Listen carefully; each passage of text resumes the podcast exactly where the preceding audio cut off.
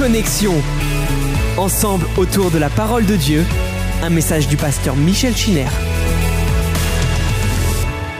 Bienvenue sur euh, cette plateforme Zoom pour notre méditation de la semaine. Je prie pour que ce partage soit l'occasion pour vous de vous approfondir dans la connaissance de la parole de Dieu. Je voudrais lire avec vous ce soir euh, au chapitre 27 du livre de la Genèse quelques versets pour revenir sur euh, le caractère d'Isaac dont nous avons déjà parlé et également sur euh, sa structure familiale.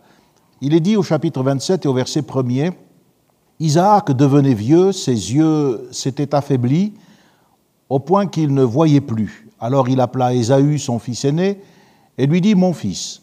Et il lui répondit, Me voici.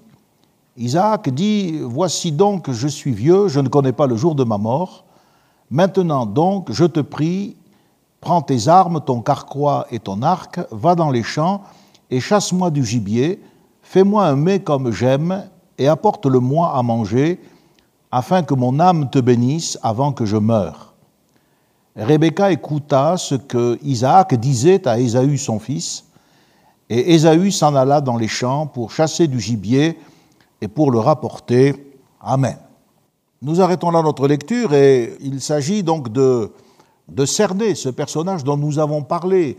Dimanche, nous avons mis en relief cette foi passive, ce caractère tranquille qui fait que Isaac n'apparaît peut-être pas sous les traits d'un héros au sens guerrier du terme, mais c'est un homme pacifique, c'est un homme qui se retire, qui évite le conflit, mais néanmoins Dieu lui accorde sa bénédiction.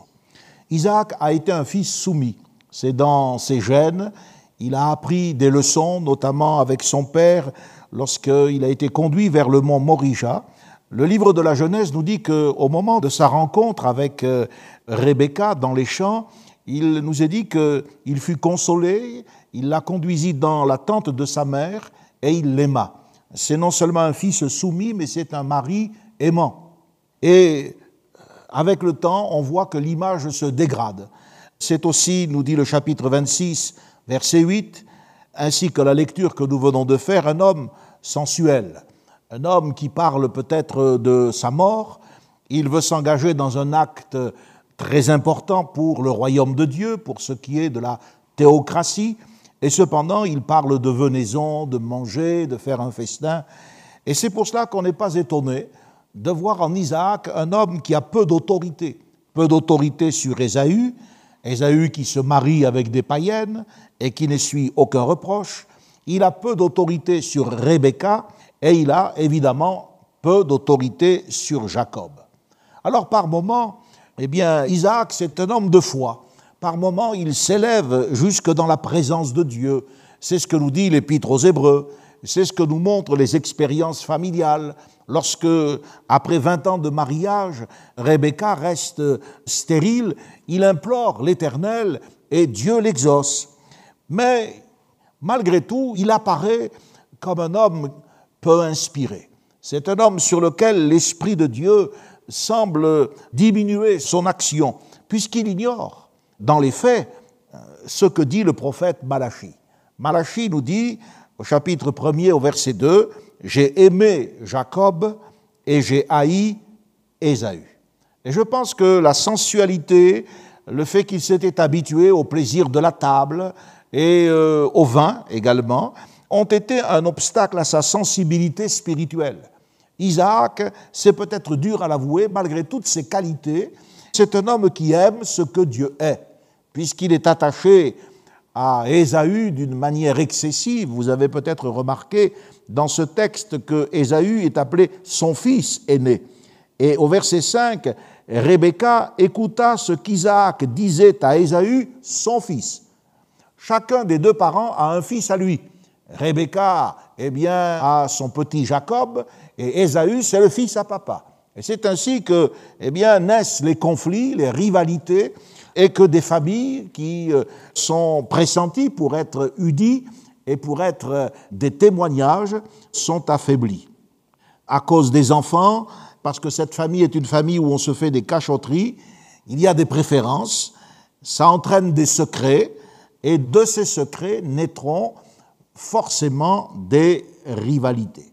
On a l'impression, quand on lit l'histoire d'Isaac, de Jacob, puis cette tromperie, on a l'impression qu'Isaac a été tenu dans l'ignorance de l'affaire du plat de lentilles, comme si c'était l'affaire de Jacob qu'il l'avait confié à Rebecca, mais Ésaü n'en a pas parlé, car le droit d'aînesse n'a que peu d'intérêt à ses yeux, il l'a prouvé.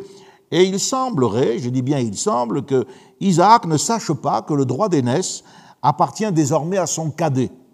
Quoi qu'il en soit, eh bien, il aurait dû être plus vigilant. Vous voyez, dans la Bible, et c'est ce qui déroute peut-être un petit peu les lecteurs, dans la Bible, il n'y a pas d'embellissement des personnages. Ce sont des gens qui sont pourtant élus de Dieu, ils font partie de cette trajectoire qui va aboutir au Messie, mais ils sont montrés en vérité tels qu'ils sont. Ils ne sont ni parfaits, ni entièrement mauvais d'ailleurs.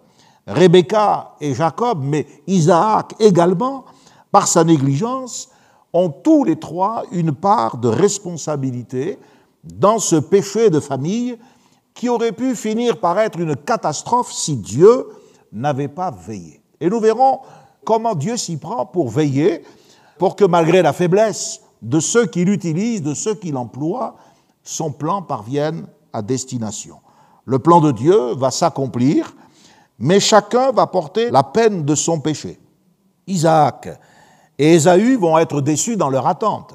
Isaac croyant bénir Ésaü, Ésaü voulant s'approprier la bénédiction malgré son mépris des choses spirituelles. Rebecca sera séparée de son fils préféré. Elle ne le reverra plus.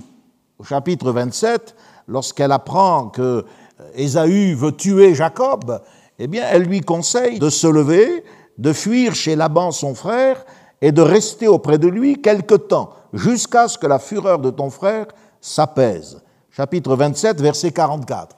Eh bien, quelque temps, ça va prendre plus de 20 ans. Comme quoi, il faut euh, réaliser que souvent, on s'embarque dans des situations et pour en sortir, ce n'est pas quelque chose de facile. Jacob lui-même, va apprendre dans le cours de sa vie ce que c'est que d'être trompé. D'abord par son beau-père Laban, dans l'affaire de son propre mariage, lorsque eh bien, il va lui refiler, excusez-moi cette expression, Léa à la place de Rachel, et plus tard, par ses propres fils, dans le faux meurtre de Joseph.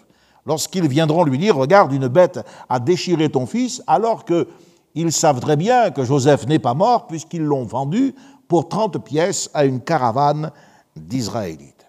Alors ce n'est pas parce que c'est dans la Bible que tout doit être imité et que nous devons euh, faire un coller-copier avec notre vie. Tous ces événements sont rapportés pour confirmer le jugement moral divin, pour confirmer que Dieu est juste et vrai, pas seulement en parole, mais dans les faits, dans l'histoire de la vie de tous ceux qui participent au grand scénario de la rédemption. Je rappellerai ce que dit Paul aux Corinthiens, quand il dit ces choses leur sont arrivées pour nous servir d'exemple, et elles ont été écrites pour notre instruction, à nous qui sommes parvenus à la fin des siècles, ainsi donc que celui qui croit être debout prenne garde de tomber. Premier aux Corinthiens, au chapitre 10 et au verset 11. Donc, on voit que la parole de Dieu remet les choses à leur place. Maintenant, il ne faut pas non plus euh, grossir les traits et ternir le personnage plus euh, qu'il ne l'est. Les commentaires, j'ai remarqué, sont souvent très très négatifs à l'égard de Rebecca et de Jacob. C'est de la tromperie, de l'abus de confiance, de la dissimulation, et par le fait même que Jacob porte un nom qui signifie le supplanteur, etc., on charge en oubliant aussi des vérités qui remettent les choses en perspective. Au chapitre 25 et au verset 23, lorsque Rebecca, qui se trouve enceinte suite à la prière de son mari, vit une grossesse tourmentée, elle va consulter Dieu. On va y revenir. Et il nous est dit que le, Seigneur lui parle, le Saint-Esprit lui dit, deux nations sont dans ton ventre et deux peuples se sépareront au sortir de tes entrailles. Un de ces peuples sera plus fort que l'autre et le plus grand sera assujetti au plus petit.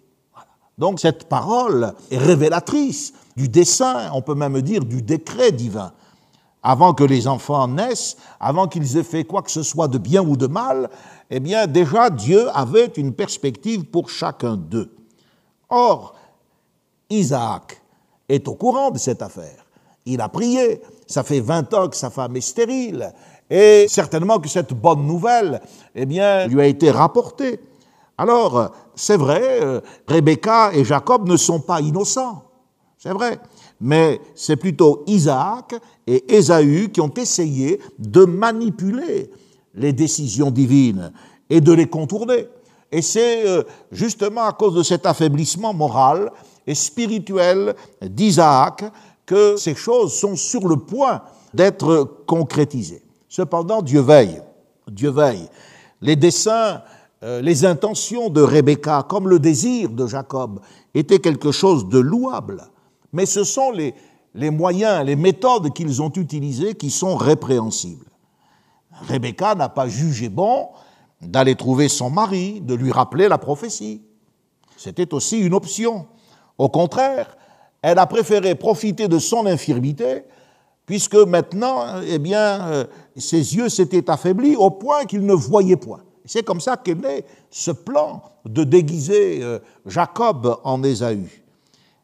Elle aurait pu faire aussi ressortir le fait qu'Ésaü avait vendu, en le méprisant quelques années auparavant, euh, son droit d'aînesse. Si Isaac n'avait pas été tenu au courant, elle aurait pu l'en informer. Et puis, il y a aussi ces mariages. Euh, Ésaü, nous dit l'Écriture, âgé de 40 ans, a pris pour femme la fille d'un Étien, et puis euh, encore une autre épouse, et puis il prendra encore une fille d'Ismaël. Il s'était manifestement disqualifié en épousant des païennes. D'une manière tout à fait légitime. Il était à même d'être désavoué par Isaac. Mais cette franchise, cette transparence, Rebecca ne l'a pas choisie. Voyez Elle a préféré user de dissimulation. Et on va voir que Jacob va vite apprendre. Le mensonge, c'est quelque chose qui s'apprend très vite. On n'a pas besoin de leçons particulières coûteuses, comme pour les mathématiques. Et très vite, eh Jacob va mentir et il va se placer dans une situation de laquelle eh il sera difficile de sortir sans apprendre des leçons essentielles. Dieu ne va plus le lâcher. Et pour que Jacob devienne Israël, il faudra des années de travail, des années de transformation, et il faudra une guerre à outrance contre cette nature qui est viciée déjà, malgré ses désirs et ses aspirations spirituelles viciées par le péché. Que dit le texte? C'est Isaac qui convoque Ésaü et qui lui dit, Voici donc, je suis vieux, je ne connais pas le jour de ma mort, etc. etc. Alors bien sûr, euh, quand on lit comme cela, euh, un homme qui dit je suis vieux, on dit tiens, mais c'est un constat de type gériatrique. Il dit voilà, j'ai accumulé des années. Non, non, je suis un vieillard. Non, non, en fait, c'est beaucoup plus que ça. C'est un instant critique. C'est une formule idiomatique et juridique qui est en rapport avec la succession. En disant je suis vieux et je ne connais pas le jour de ma mort, eh bien c'est l'ouverture au droit à la succession qui est en train de se mettre en place. Mais Dieu veille, je l'ai dit. Et cette fatigue des yeux est la preuve que Dieu mène toute chose à bonne fin. Voyez, cela entrait dans son plan. On aurait pu euh, s'inquiéter de cet affaiblissement. On sait, car on l'a vu, euh, que Isaac a quelques craintes à l'idée de mourir.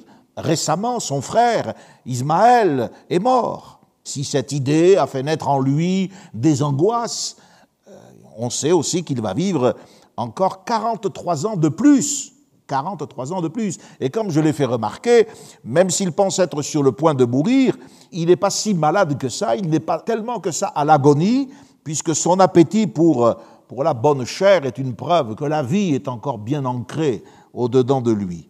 En fait, voyez, Isaac est devenu comme ces gens qui ont pour Dieu leur ventre, ces gens qui ne pensent qu'aux choses de la terre et qui vont mettre leur gloire dans ce qui fait leur honte. Et c'est pour cela que Dieu a veillé sur euh, cet état de santé. Ses yeux se sont euh, obscurcis, cela entrait dans son plan pour que l'intention d'Isaac à l'égard d'Ésaü ne se réalise pas. Et c'est parce qu'il était affaibli il était déjà euh, pratiquement incapable de voir, puisqu'il lui faut toucher, il lui faut sentir que Dieu a utilisé la ruse de Jacob et la dissimulation de Rebecca. Il dit euh, Je suis vieux. C'est-à-dire maintenant le moment est venu de penser à la transmission de la bénédiction. C'est le temps d'ouvrir le dossier de la succession. Et je crois qu'il faut que nous aussi, à un moment ou à un autre, nous pensions à ce qui va arriver après. Voyez, je ne connais pas le jour de ma mort. C'est quelque chose que tout le monde devrait prendre en considération. Ce n'est pas simplement une formule qui pourrait, euh, voyez-vous, s'écrire ou se tenir devant un officier assermenté, un notaire, ou bien selon la tradition de l'époque, euh, qui fasse partie d'un discours. Non, c'est une réalité qui concerne chacun d'entre nous. Nous devrions tous prendre en considération que nous ne connaissons pas le jour de notre mort. D'une manière générale, Dieu nous cache l'heure de notre mort. Pourquoi? Mais parce que Dieu n'est pas un Dieu sinistre et Dieu ne veut pas que nous menions une existence lugubre avec, euh, voyez-vous, un espèce d'état dépressif traînant derrière nous euh, le spectre de la mort. Non, Dieu ne veut pas que nous soyons hantés par l'idée de la mort. Mais Dieu veut que nous considérions la réalité de la mort, c'est-à-dire de cette échéance, de cette pénalité qui est en rapport avec le péché, afin de mener une vie de foi, une vie de sanctification et de piété. La mort est certaine. Quelques précautions que vous preniez à son égard, elle est certaine, elle est inévitable. Mais on ne sait pas à quelle heure elle viendra nous réclamer. Donc vous devez vous tenir prêt, vous devez être vigilant. Pour nous, les croyants, les chrétiens, ce n'est pas la mort qui vient nous chercher. Nous ne devons pas la craindre ni la redouter, mais c'est le Seigneur. Et quelque part, si euh, on a entretenu sa vie spirituelle et si on a considéré que notre pèlerinage ici-bas sur la terre nous détachait de tous les liens, alors la mort peut apparaître aussi comme un ange de lumière qui vient nous mettre en contact avec le royaume de Dieu.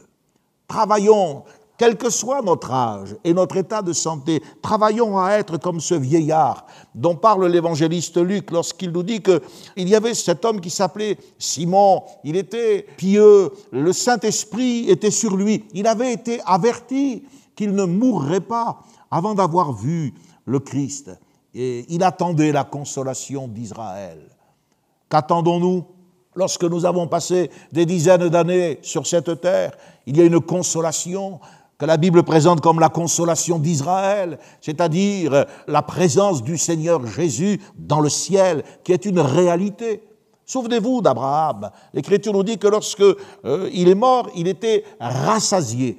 Comme c'est important ce verbe rassasié, il n'avait plus d'appétit pour les choses d'ici-bas. Il avait vécu 175 ans dans ce royaume terrestre et maintenant il allait l'échanger contre un royaume éternel. Isaac n'est pas dans le même état d'esprit. Il pense à manger, il pense à boire, à faire un festin, et euh, il a perdu de vue, c'est le cas de le dire, la réalité du ciel et de l'éternité. Il dit, afin que mon âme te bénisse, avant de mourir. Alors je voudrais aborder euh, succinctement, parce qu'on ne peut pas être exhaustif, il nous faudrait des années pour avancer, et ça mettrait en péril notre commentaire, la notion de l'âme dans la Bible. Et j'aimerais vous dire que contrairement à ce que la plupart des gens imaginent, l'homme n'a pas une âme. L'homme est une âme. Il est une âme. Il n'a pas une âme, comme on le dit, mais il est une âme. Dans le livre de la Genèse, l'Écriture nous dit que Dieu l'a façonné à partir de la terre, c'est son corps, et Dieu a soufflé par le Saint-Esprit un souffle vital, et l'homme est devenu un être, une âme vivante. L'apôtre Paul écrit à ce sujet que le Dieu de paix vous sanctifie lui-même tout entier et que tout votre être, c'est important, tout entier, tout votre être, et il dit l'esprit, l'âme et le corps soient conservés irrépréhensibles lors de l'avènement de notre Seigneur Jésus-Christ. Nous parlons de la constitution psychique de l'homme telle que la Bible nous la présente. Bien sûr, les évolutionnistes ont une idée. Les athées pensent que nous sommes euh, eh bien, euh, le résultat d'une conjonction euh, de cellules, un amas de muscles, de globules, blancs et rouges. Mais non, la constitution psychique de l'homme, telle que la Bible nous la présente, est différente. L'homme est de nature trinitaire, ou bien il est tripartite. Il possède à la fois une nature matérielle, c'est son corps, qui est tiré de la terre, tiré de la poussière, et il possède également une nature immatérielle, une nature spirituelle, c'est son âme et c'est son esprit. L'esprit et l'âme représentent les deux aspects de la nature spirituelle de l'être humain. Ils sont distincts, mais ils ne sont pas séparables. L'âme, c'est un esprit humain qui opère au travers d'un corps. L'homme est une âme vivante. Voilà pourquoi lorsque la Bible parle de l'âme, elle parle de la personne entière. On a lu tout à l'heure votre être tout entier, votre être tout entier, tout votre être. Quand l'Écriture nous dit que Dieu ne veut pas que l'âme qui pêche, c'est celle qui mourra, il parle de la personne tout entière. Tout entière. Mais l'âme est une réalité à l'intérieur de la personne tout entière. La Bible parle, par exemple, dans 1 Corinthiens 7, des vierges qui doivent être saintes de corps et d'esprit. Un peu plus loin, l'apôtre Paul dit que nous devons être purifiés de toute souillure de la chair et de l'esprit. Si vous regardez dans l'Épître aux Hébreux, au chapitre 4, la parole de Dieu est comparée à une épée à double tranchant qui est capable de partager l'âme de l'esprit. Quand Paul salue Timothée, de Timothée 4, 22, il lui dit que le Seigneur soit avec ton esprit. Donc, on se rend compte que ce n'est pas une philosophie euh, chrétienne, évangélique, qui a établi cette nature. C'est bien ce que la Bible dit. L'esprit, l'âme et le corps sont euh, les éléments qui constituent la personnalité d'un être humain. Dans toute chair, dans tout corps de chair, il y a un esprit qui est donné par Dieu. Car le livre des Nombres nous dit que Dieu, c'est le Dieu des esprits de toute chair. Nombre 16, 22 et Nombre 27, 16. Dieu, c'est le Dieu des esprits de toute chair. Cet esprit, c'est la partie la plus intime de la nature humaine. Il représente l'étage supérieur de la nature spirituelle de l'homme. À travers le corps, par exemple, l'âme va recevoir des impressions qui viennent du monde extérieur, du monde sensible. Ces impressions sont recueillies par ce que l'on a tous, les cinq sens, à part lorsque l'infirmité nous, nous, prive d'un de ces sens. Mais il y a la vue, l'ouïe, le goût, l'odorat, le toucher. Voyez L'âme, c'est ce qui entre en contact avec le monde par le moyen du corps, le monde sensible. Mais le monde sensible n'est pas euh, la limite de l'expérience humaine. L'animal, par exemple, possède une âme. L'Ecclésiaste nous le dit. Et euh, il y a dans ces créatures inférieures également un instinct qui trouve sa place, non pas dans le corps, mais dans l'âme. Mais si l'animal possède une âme, il n'a pas d'esprit les animaux ne peuvent connaître les choses de Dieu. Ils ne peuvent pas entrer dans des relations personnelles avec lui et ils ne peuvent pas, comme nous, se préoccuper du jour de notre mort. Quand l'Esprit de Dieu vient sur un homme, il peut affecter son corps. En tout cas, il peut aussi toucher son âme. Et l'homme ou l'individu touché par l'Esprit peut être ému, bouleversé. Mais il établit sa demeure dans l'esprit de l'homme. L'apôtre Paul dit dans l'épître aux Romains au chapitre 8, l'Esprit lui-même rend témoignage à notre esprit, voyez, pas à notre corps, pour que ce soit sensible et matériel, pas à notre âme, pour que nous puissions l'analyser uniquement avec les sens physiques, mais à notre esprit. Et qu'est-ce qu'il nous dit, ce témoignage? Il affirme que nous sommes enfants de Dieu. Regardez toutes les fois où il est question de l'esprit, c'est-à-dire de cette dimension intérieure mais supérieure de l'être humain. Quand Jésus parle à la Samaritaine, Jean chapitre 4, il lui dit, vous adorez Dieu sur cette montagne, mais vous adorez ce que vous ne connaissez pas. C'est exactement ce que Paul a dit aux Athéniens.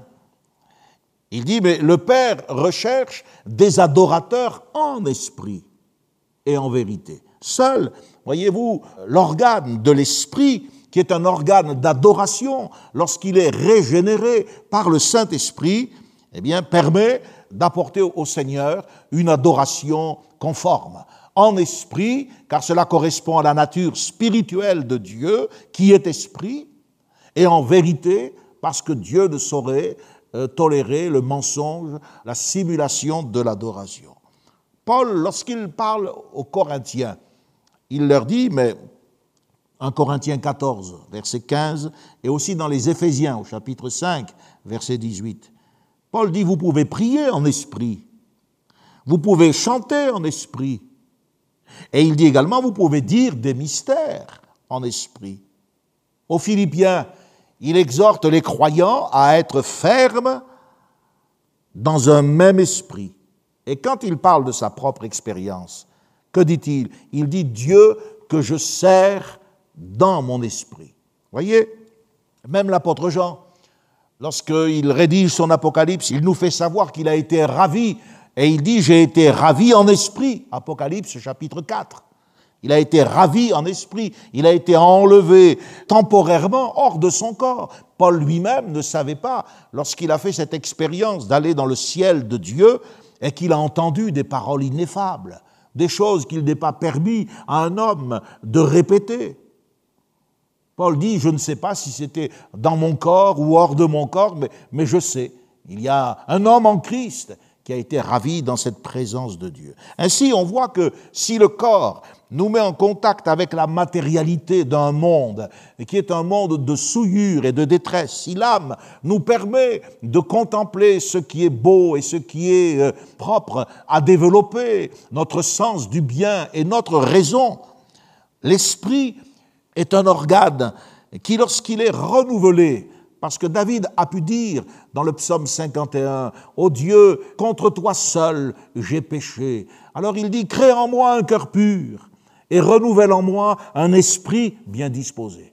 Ici, on voit que ce qui affecte l'esprit dans sa capacité à être un organe supérieur, c'est le péché. Voilà pourquoi lorsque la Bible dit que nous étions morts dans nos péchés, il ne s'agit pas ni du corps, ni de l'âme qui pouvait s'exprimer, ressentir, mais de l'esprit incapable d'être en communion avec Dieu.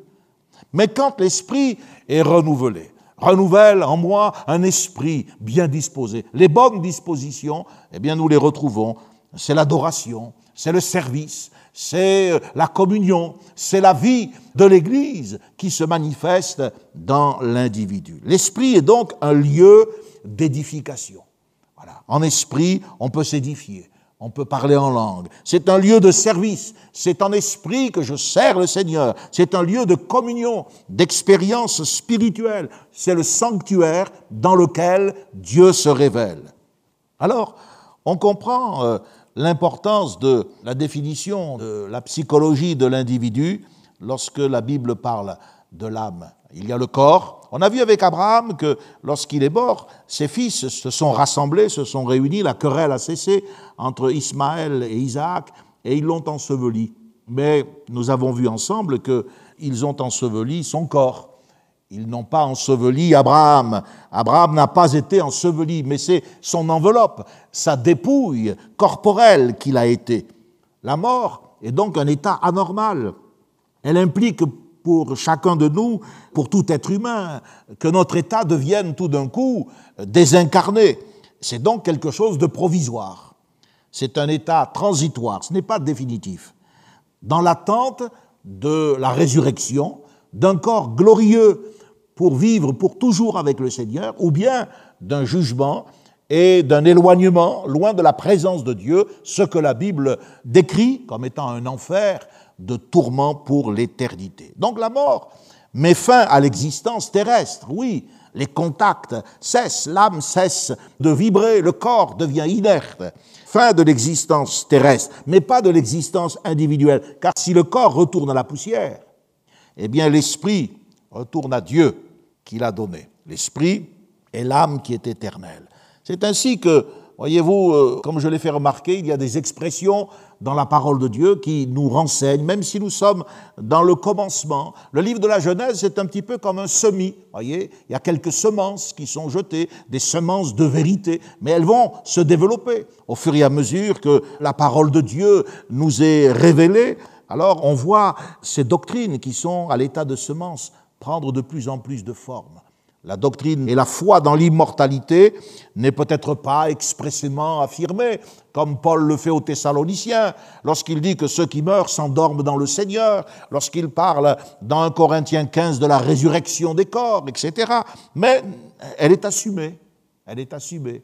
Et c'est pour cela que, eh bien, lorsque on enterre Abraham, eh bien, on l'enterre dans une tombe, dans un caveau, c'est un kébir en hébreu, mais lorsqu'il est recueilli auprès de son peuple, eh bien c'est du Sheol qu'il s'agit, c'est-à-dire du séjour des morts. Ainsi, l'Écriture nous dit que, contrairement à, ceux qui ont peur de la mort et qui veulent faire un bon repas, un dernier repas avant de mourir, pauvre Isaac, la Bible dit nous sommes toujours pleins de confiance.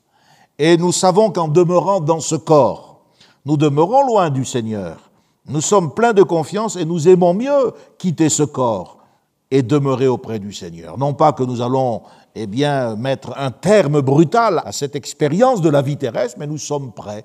Quel privilège, quel privilège de savoir que Jésus-Christ est notre Sauveur, que Jésus-Christ eh bien, euh, nous a réservé une place dans le ciel. Il nous prépare une place. Je me souviens d'un frère qui euh, s'est éteint il y a quelques années et alors qu'il me posait la question euh, directement, il était là sur, dans cet hôpital, Monsieur Schiner, est-ce que je vais mourir?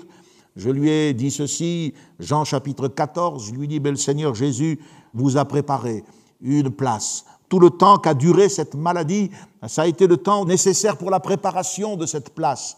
Et maintenant, la place est prête. Et alors je lui ai dit, euh, je vais partir, mais je vais revenir, vous allez m'attendre. Et ce jour-là, j'ai fait une expérience extraordinaire. Je suis parti, il y avait d'autres visites, d'autres besoins. Et dans le milieu de l'après-midi, je suis revenu. Et au moment où je suis revenu, il était encore là. Nous avons parlé avec euh, sa famille. Il me tenait la main et à un moment donné, alors que j'étais là et j'avais dit qu'il m'attende, le Seigneur lui a retiré l'esprit. Ce n'est pas une maladie seulement, telle qu'on peut le concevoir de l'extérieur. Ce n'est pas notre heure, parce que euh, nous ne la maîtrisons pas, elle ne nous appartient pas. C'est Dieu qui reprend l'esprit. Et à ce moment-là, alors qu'il aurait pu euh, s'éteindre des dizaines de fois en mon absence, c'est parce que je lui avais dit, vous allez m'attendre, Dieu a permis qu'il puisse partir à ce moment-là. Ainsi, nous découvrons que la vie dans l'éternité est une réalité, et euh, à ce moment-là, voyez, Isaac ne voit pas tout cela. Il est dans une confusion, il est plutôt dans la crainte, je présume que, oui, en effet, le fait que son frère aîné, Ismaël, vienne de s'éteindre et son état lui fait penser que maintenant il est au terme de son voyage. Mais en fait, Dieu va le prolonger de plusieurs dizaines d'années, 43 ans exactement. Je voudrais euh, avancer avec vous et euh, revenir à cette postérité euh, d'Isaac. Au chapitre 25, il est dit, Voici la postérité d'Isaac, fils d'Abraham. Abraham engendra Isaac. Isaac était âgé de 40 ans. C'est au verset 19.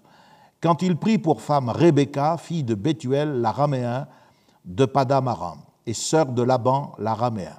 Et c'est à partir de là, voyez-vous, qu'il nous est dit qu'il a imploré le Seigneur pour sa femme qui était stérile.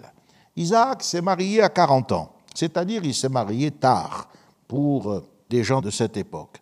On sait que Rebecca n'est pas sa sœur, que Rebecca, c'est sa cousine. Et lorsque les jumeaux vont arriver, il sera âgé de 60 ans. Donc on a en gros pratiquement le même scénario que pour Abraham et Sarah, 20 ans de stérilité. Mais cette fois-ci, à la différence euh, de son père, Isaac ne va pas avoir recours à une mère porteuse, ni à une tierce personne, comme Abraham l'a fait sur le conseil de Sarah.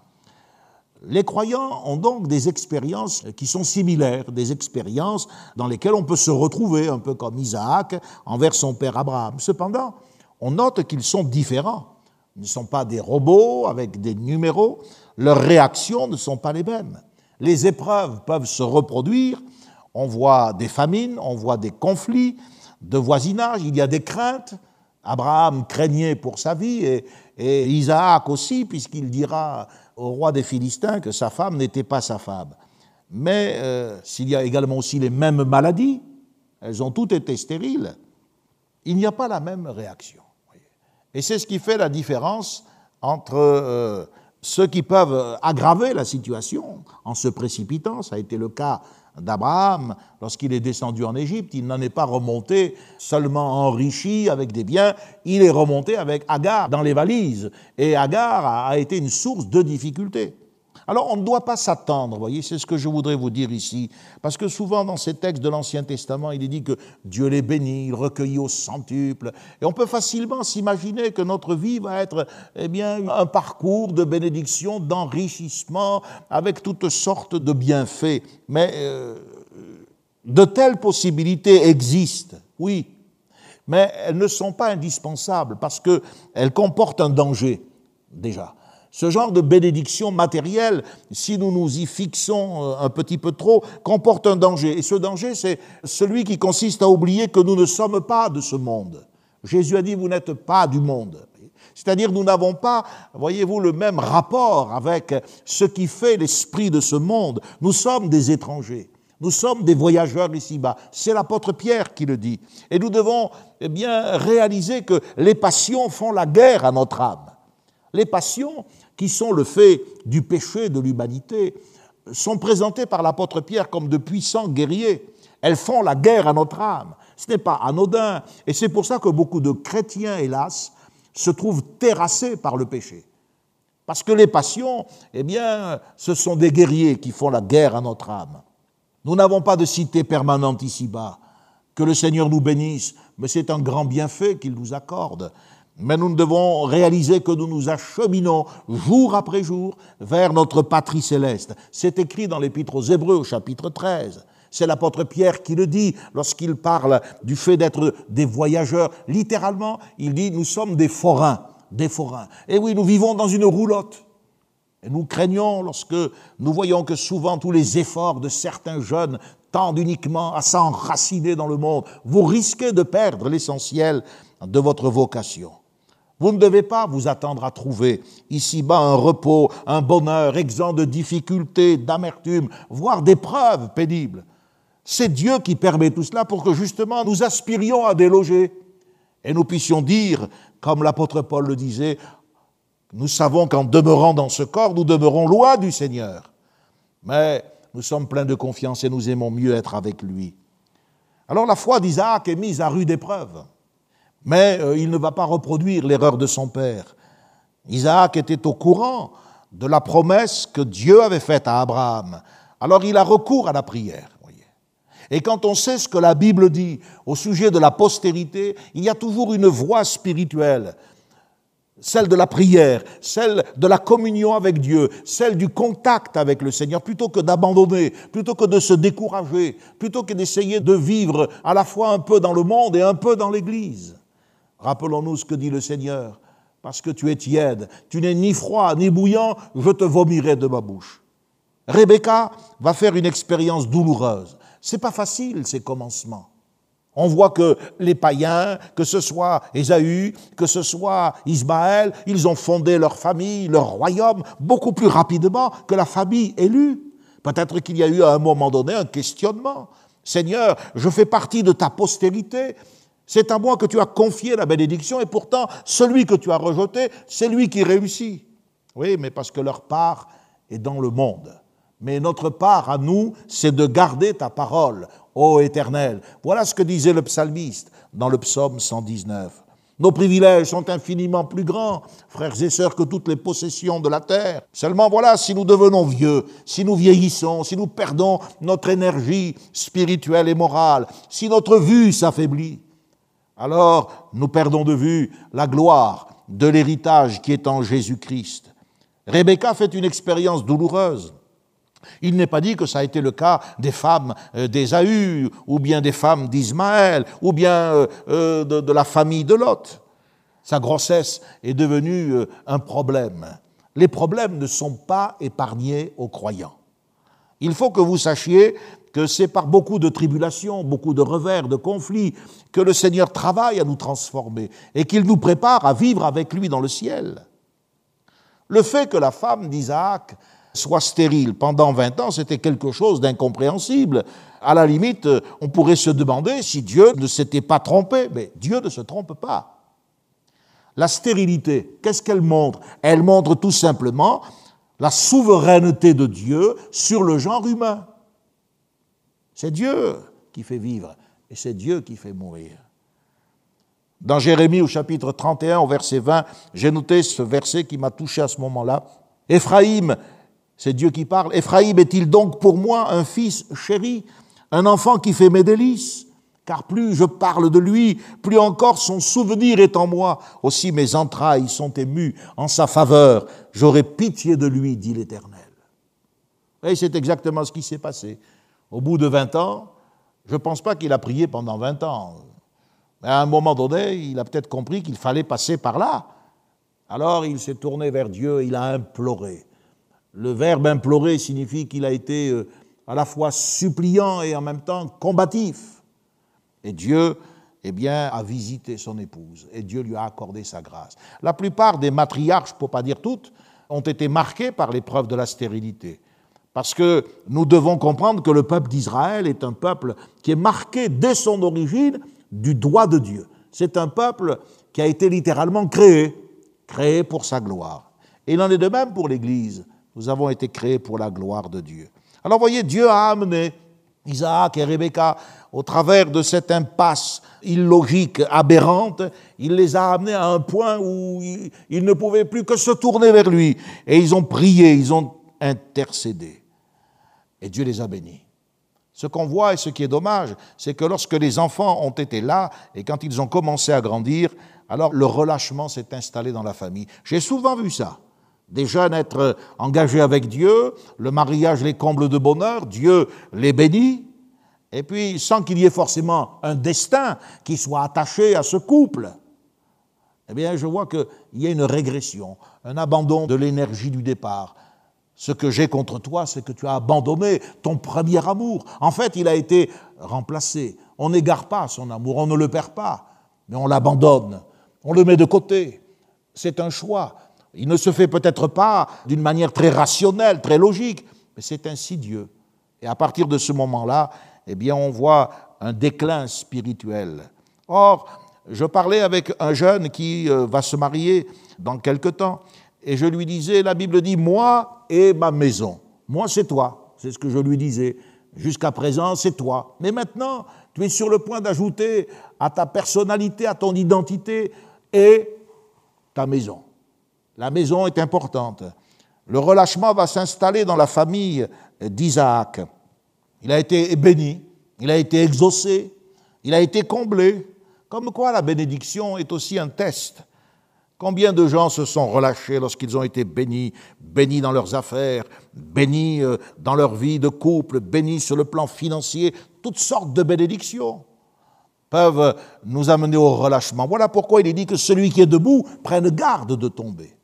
Voilà pourquoi, eh bien, la Bible parle du corps, elle parle de l'âme, la jouissance des bienfaits, le fait d'apprécier tout ce que Dieu nous accorde, mais elle parle de l'esprit, l'esprit qui doit contrôler les besoins du corps, qui peuvent très vite devenir charnels, grossiers, l'âme également, qui peut se souiller par le mal.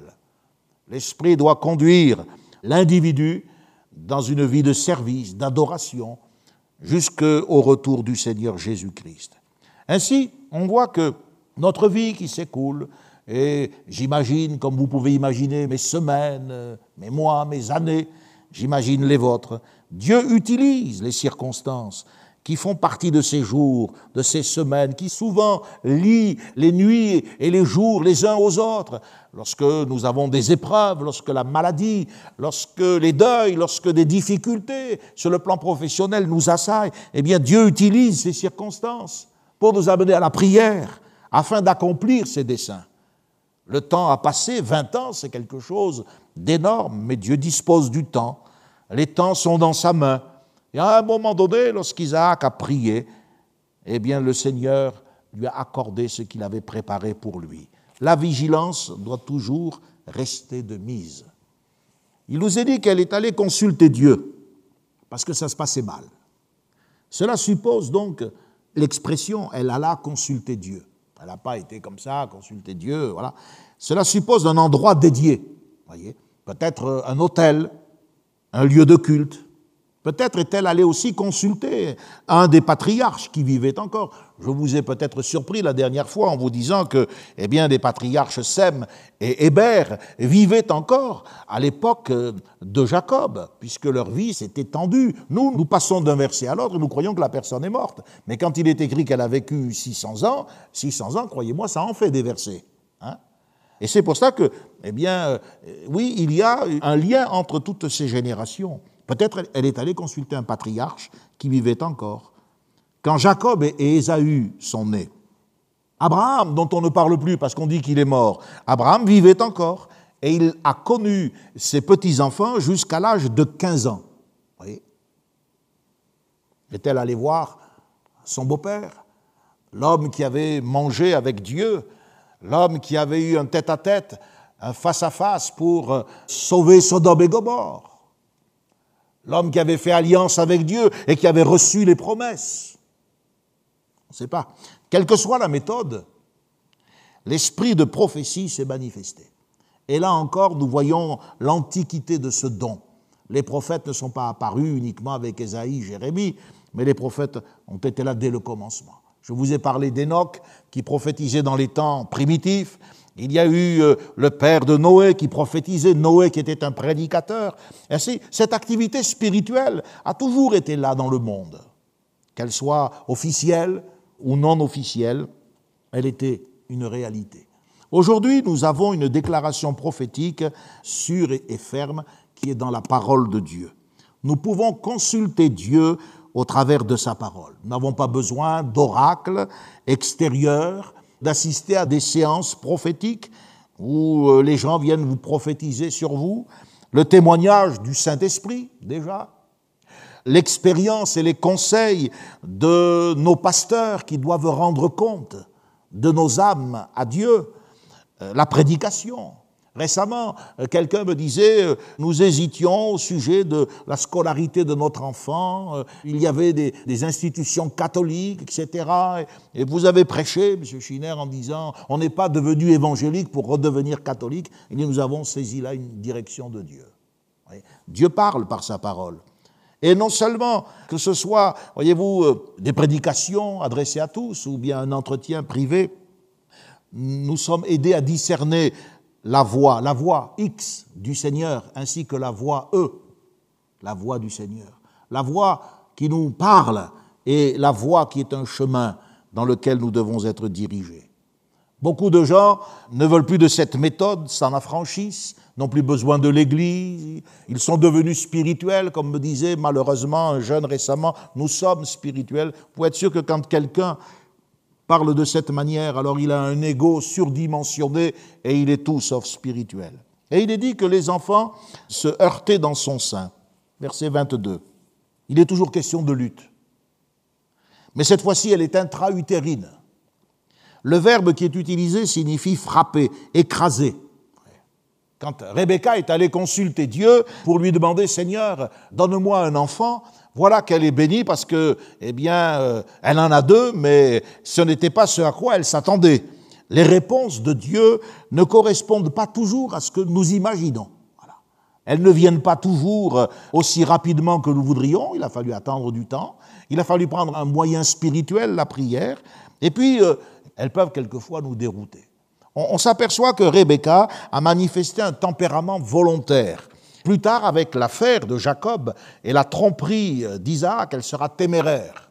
Téméraire. À un moment donné, il ira même jusqu'à dire à Jacob, qui craint un peu, elle dit, mais que la malédiction tombe sur moi. Vous vous rendez compte?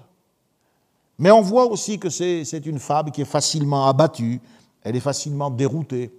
Devant les mariages d'Ésaü, elle va se plaindre à son mari en disant, je suis dégoûtée de la vie.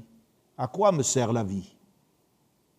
C'est vrai qu'on peut dégoûter sa famille, ses parents, lorsque nous n'obéissons pas à la parole de Dieu. Notre famille et nos parents, c'est aussi l'Église. c'est aussi le peuple de Dieu. Soyons euh, sérieux dans ce sens. Alors là, vous voyez, elle interroge Dieu. Elle sent que ça ne va pas, elle interroge Dieu, elle est perplexe. Elle lui dit, mais s'il en est ainsi, pourquoi suis-je enceinte? On arrive bientôt à la fête des mères. Chaque mère cache un avenir. Chaque mère porte un avenir. Là, sans échographie, sans examen, elle apprend de Dieu qu'elle porte des jumeaux. Et elle découvre, elle apprend que ces douleurs ne sont que le commencement d'un conflit entre deux nations. S'entendre dire qu'elle va avoir deux enfants et qu'ils vont être des ennemis héréditaires, doit être terrible. En fait, ces douleurs physiques annoncent de grands combats spirituels. Et son pressentiment ne va pas la tromper. Les deux enfants vont s'affronter un jour. C'est non seulement l'histoire d'Ésaü qui veut tuer Jacob, mais c'est l'histoire également du monde moderne, car Ésaü, c'est Édom. Édom, ce sont les nations européennes, et c'est la politique contre Israël, et c'est aussi la politique contre le peuple de Dieu. Les Édomites, ce sont les descendants d'Ésaü, les Israélites sont les descendants de Jacob, se sont combattus sans cesse, et le monde a toujours haï le peuple de Dieu. Ne vous étonnez pas, a dit le Seigneur, si le monde vous hait, il m'a haï avant vous. La lutte va se poursuivre jusqu'au moment de la naissance, puisque lors de l'accouchement, Jacob va tenir le talon d'Ésaü. Ésaü, c'est le velu, Ésaü, c'est le roux, mais Jacob, c'est le supplanteur, celui qui tient le talon.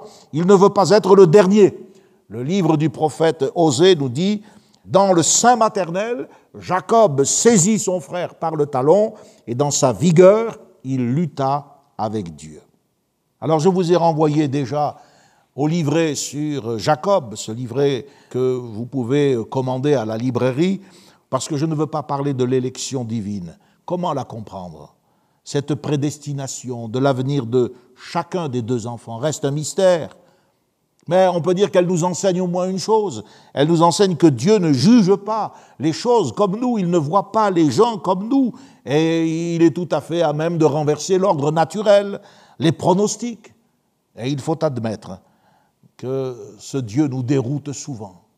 Si nous pouvions tout comprendre, tout cerner, alors il ne serait plus Dieu. Quand je songe que l'histoire des nations l'histoire des relations entre ces deux hommes, Jacob et Ésaü, mais l'histoire des nations, c'est-à-dire les descendants de Jacob et les descendants d'Ésaü, la politique de ce que nous vivons aujourd'hui, de ce que Israël vit encore aujourd'hui sur ces territoires, est passée par un plat de lentilles, j'en reviens pas. Alors je vais terminer.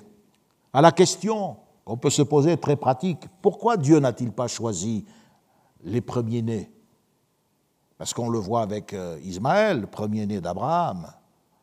On le voit maintenant avec euh, Ésaü, qui est l'aîné des deux jumeaux. Et on le verra d'autres fois encore.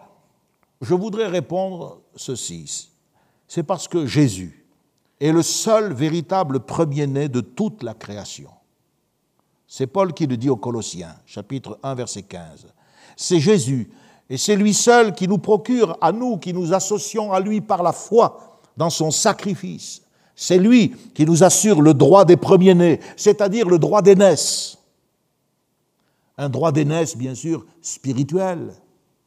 La parole de Dieu, dans l'Épître aux Hébreux, chapitre 12, verset 22, dit Vous vous êtes approchés, écoutez bien, de l'assemblée des premiers-nés inscrits dans les cieux.